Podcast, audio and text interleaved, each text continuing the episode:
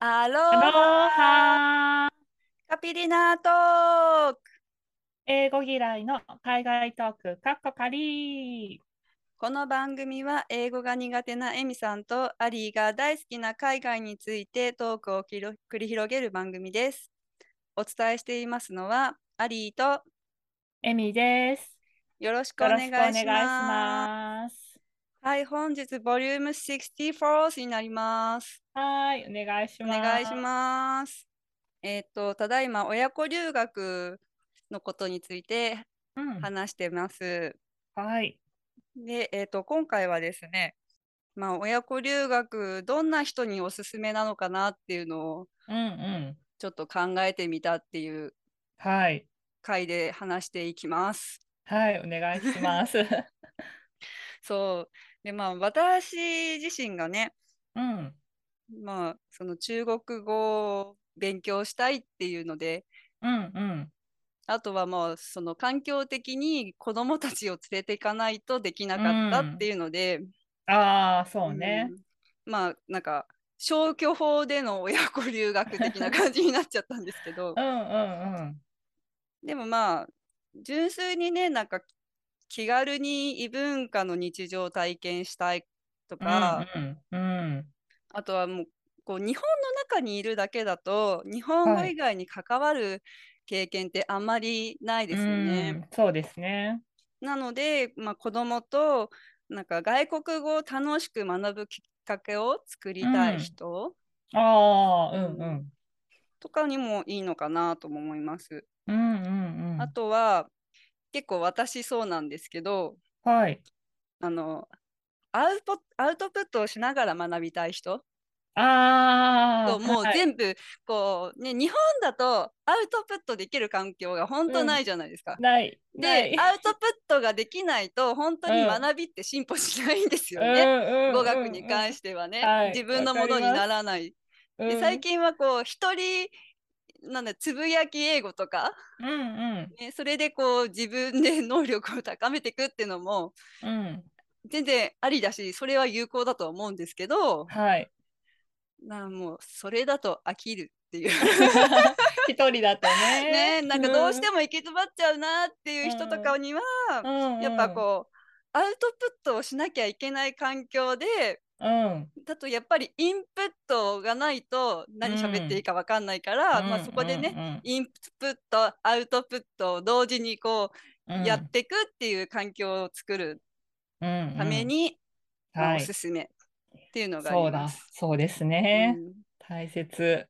そうであとはもうまあなんだか気軽に日本以外で、うん、そう海外で過ごす体験をしたい人、うん、うん、うん、にも、やっぱり台湾は近いし、うん、あとはまあ親日の国っていうのもあってうん、すごい、なんかみんないい感じだしうん、親切な人も多いしあとは交通網も発達してて、食事も美味しいっていうので。うん、デメリットト面が少ないなっていうのはあると思ういます。ん、そうですねう。ん、うん。あそう、そんな感じで一応考えてみましたあ。。あ、ありがとうございます。終わっちゃった。うんだから1ヶ月とかのプログラムで決めていくと、まあ終わりも見えるし、うん。ね、一番いいのはそういう業者さんを見つけうて、んうん、まあフォローしてもらってっていうのが一うん番うん安心だと思います。そうですね。ねうん、まあ、なんか個人でホテルもとか学校もっていうのは結構難易度高いかなってね、うん思うんですけど、確かにまうあんできる人はうんううんん、全然それでもいいとうんはう思います。ん、そうですね。初めのうちはね、頼んで、もう全部お願いしちゃって、ね、子供も見てもらえる環境とか、子供にうもんうっんていうなら、ちゃんとこうね、準備と手配とうんフォローをしっかりしてくれるうん会社さんを見つけてっていうのをおすすめしますね。うん、そのお子さんの年齢によって、はなんい、かおすすめ地域とか、そうなんかありますねかねそれもねその目的によってだいぶ変わってきちゃううんうんうん、かなとは思うんですけど、うんまあ、私もそんななんか これがいいよっていう感じには ね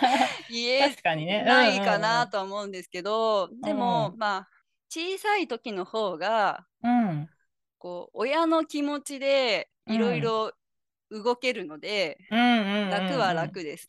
うんうん。うんなんかねいちいち子供に了解取らなくても、うんよくわかんないまま行ってう、ん。でそういう日本語とかた中国語とかの区別なく文化うのん分け隔てなく、うん。まあどっちもなんかこう柔軟に入ってきやすいのが小さい頃かなってうん、そうですね。うん思います。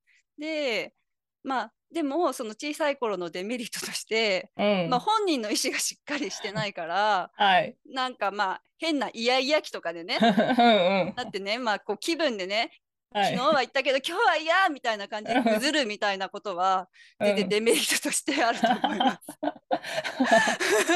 まあそれはなんか日 常のあれですそうそよねうそうその小さいまあ子のね特有そうの。そうでも子供ってこう入った環境が楽しかったらもうそれで順応しやすいから、うん、確かに。ね、そこにこうなんだろう気持ちを持ってかれないならば全然、うんうんちっちゃい頃でもうんいいと思いますね。うんうん。そうで最近は逆にこう大きくなった子を対象に小学校とかそれ以上の子を対象に、うんその英語プラスワンの教育をっていうのでおーはい。そうなんか台湾は人気があるみたいでえでなんかその小学生向けとかにその現地の、現地で日本語を勉強してる子たちとの交流ー、をあー合わせて、うん、あまあなんかパイナップルケーキを作ってみようとか。あー面白そそうそうそうなんか平日は中国語を勉強して、う。うんそれプラスそういうアクティビティでアウトプットをしながら、うんうんうんまあ、文化体験も兼ねて、うんそう学びましょうっていう、ね、体験がねあるみたいですね。それはそのお子さんだけで行く感じですよね。もう親御さんは。そうですねでも親ってついてこないのかなまあ私その辺ちょっと詳しくは見てないんですけどそういうアクティビティは多分子供だけかもしれないんですけど、まあ、お子さんがそれに入ってるならその時間でお母さんたちはお母さんたちの語学学校に行けるああっていうねうんうん、プランもありますようね。んうん、そうですね。そうそうそう。それはまあそうやって自分で組んでもいいし、うんうんうんそしたらまあ親子留学も実現するし、そうですね。うんで親子で2人会った時にまたお互いアウそトうプそッうトそうそしうてね。そうそう、んんで2人でねどっか台湾のどっか遊びに行って実際やってみて、あたふたするっていうのもね、 すごい楽しいかうなん うと思いますんうん、良さそう、うんいいですね。ね。